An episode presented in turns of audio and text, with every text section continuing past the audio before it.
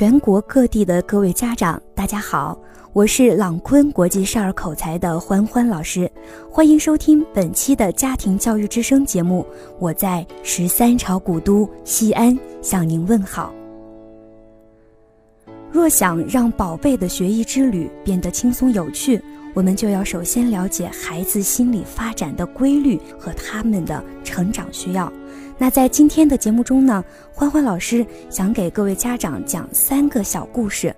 这三个小故事当中，隐藏着宝贝在才艺启蒙过程中最重要的三个小秘密。同时，我们也听听心理学家是如何解释他们的。第一个故事，我很喜欢古老的书法艺术，它确实是我终身相许的兴趣爱好。正因为深刻地体会到兴趣爱好对一个人的一生有多么重要，所以我也希望女儿能喜欢它。于是，我急迫地想教女儿写毛笔字，时常追着问她：“静静，要写毛笔字吗？宝贝儿，来看这些字儿多漂亮啊！”女儿一般会给我个否定回答，然后迅速跑掉，给我个后脑勺。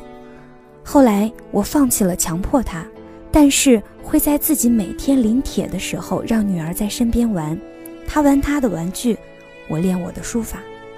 几次之后，当我写了一段时间后，女儿就会提出她也要写一写，嘿嘿，正合我意。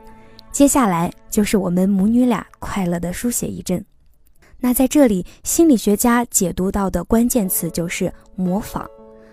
模仿是孩子的主要学习方式之一，甚至有些理论认为，小婴儿仅在出生十几天后就会模仿成人的张口、撅嘴等行为。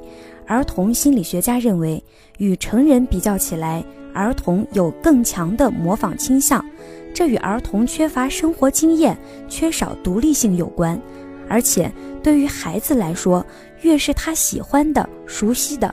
见得最多的人，他就越喜欢模仿他们，所以孩子往往会不自觉地模仿父母或者小朋友。孩子的这个特点，可能需要我们先想一想：我们自己是个有生活情趣的人吗？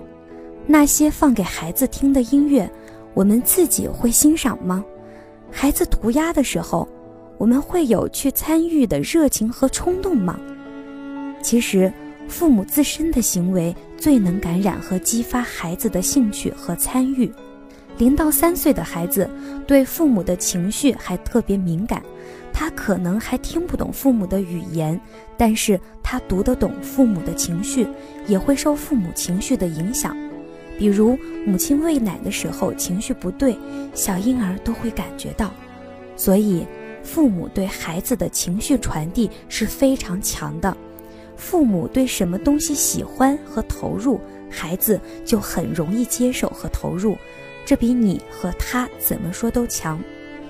那在这里，我们所说到的就是父母真心喜欢，孩子才会喜欢。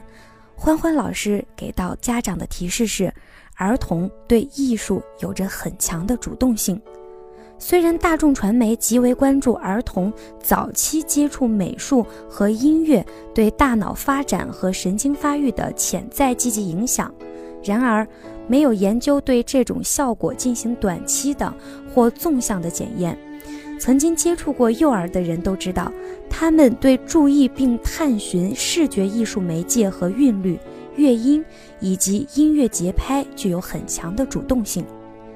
在刚出生的几年里，这些能力是与语言表达和动作协调能力同时发展的。关于这些突触联系是如何形成的，目前还不太清楚。第二个故事，我从怀孕开始就每天晚上给肚子里的宝宝念一两篇故事或诗歌。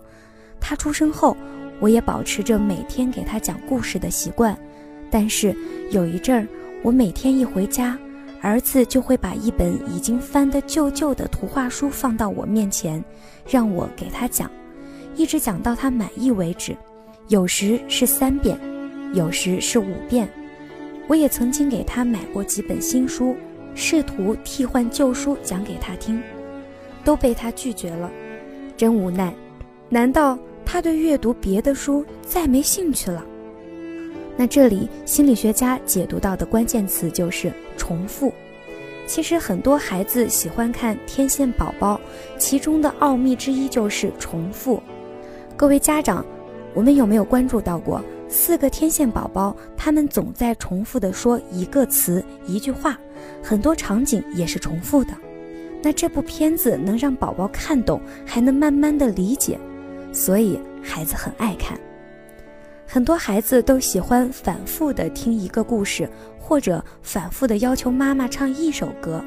如果妈妈这样做了，效果就是孩子强化了他的记忆，而且孩子喜欢这个过程，是因为他在期待妈妈讲出来的下一个故事情节或一句歌词和自己知道的正好一致，这让孩子颇有成就感，好玩程度不亚于藏猫猫。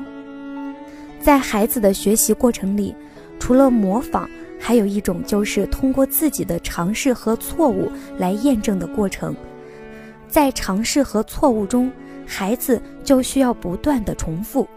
当重复之后的结果被验证是正确的话，孩子会很快乐；如果被验证是错误的话，孩子就会在下一次的重复中校正自己。在兴趣启蒙中。如果了解了孩子的这种心理特点，就不会觉得难以理解或试图去改变他。所以，我们说，多重复小步子，你的耐心和陪伴就是他的成长空间。第三个故事，女儿还不到两岁，爷爷就教她看起了地图。开始我有些不以为然，孩子那么小，话还没说利落呢。哪儿就能明白那些板块和颜色的含义啊？只能算游戏吧。可是没过多久，爷爷就向我展示了成果。中国在哪儿呢？女儿的小胖手毫不犹豫地指向了亚洲版图上那只大公鸡。爷爷又问：“澳大利亚在哪儿？”女儿迅速去找大洋洲。这真让我吃惊。现在女儿每个州都熟悉了一个国家，能迅速找到，比很多大孩子还强呢。以后女儿要是成了地理学家，爷爷的功劳可不小。那在这里，心理学家解读到的关键词就是主动。孩子是一个积极主动的接受信息的主体，即使是小婴儿，也有很大的吸收新事物的能力。孩子从一生下来就对外界的很多事情充满了好奇，两岁左右的孩子又正是处于什么都想尝试的年龄。如果孩子的生活环境相对丰富，孩子就会对很多东西都感兴趣。这时，如果父母对孩子的反馈是积极的，而且是有帮助的话，对孩子的兴趣发展或各种学习都是有益的。所以。我们不要人为的去限制孩子的兴趣范围。另外，对于小年龄段的孩子来说，父母往往会出于安全或卫生的考虑，给孩子设置过多的规矩或规定，这也不能动，那也不能动，而且还觉得他太小，会替他做很多事。其实，只要我们多花费一些精力，就可以给孩子扩大很多活动范围。他们能在这个合理的边界里随心探索，也能被激发出更多的兴趣。所以，我们说，在没有压力的游戏中，孩子比你想象的更聪明。那在这里，欢欢老师提示到各位家长的是：大脑突触决定了哪些人能在艺术上不断发展。对视觉艺术和听觉音乐体验过程中，成人大脑活动的研究表明。成人的体验与脑区充分利用的程度有关。看起来，美术和音乐教育的经历似乎能加强某些脑结构中的突触发生。突触的修剪过程似乎能解释为什么有些人在艺术方面的技能得以不断发展，而其他人却很少使用这类技能。那今天的节目中，欢欢老师跟各位家长讲到的就是。孩子才艺启蒙最重要的三个秘密，当我们家长了解到了这三个小故事中蕴含到的启蒙最重要的三个秘密的时候，我们的家长还有孩子一定是特别的开心和快乐的。那在节目的最后呢，欢欢老师要跟各位家长还有小朋友提到的是，最近天气比较干燥，我们要注意多补充水分和维生素。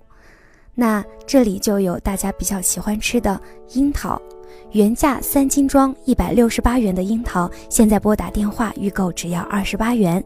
五月三十日全国顺丰快递统一发货，预购电话幺八三九幺七八幺七三六，预购电话幺八三九幺七八幺七三六。以上就是今天节目的所有内容。如果您喜欢我们的家庭教育之声节目，欢迎下期继续收听。我是欢欢老师，再见。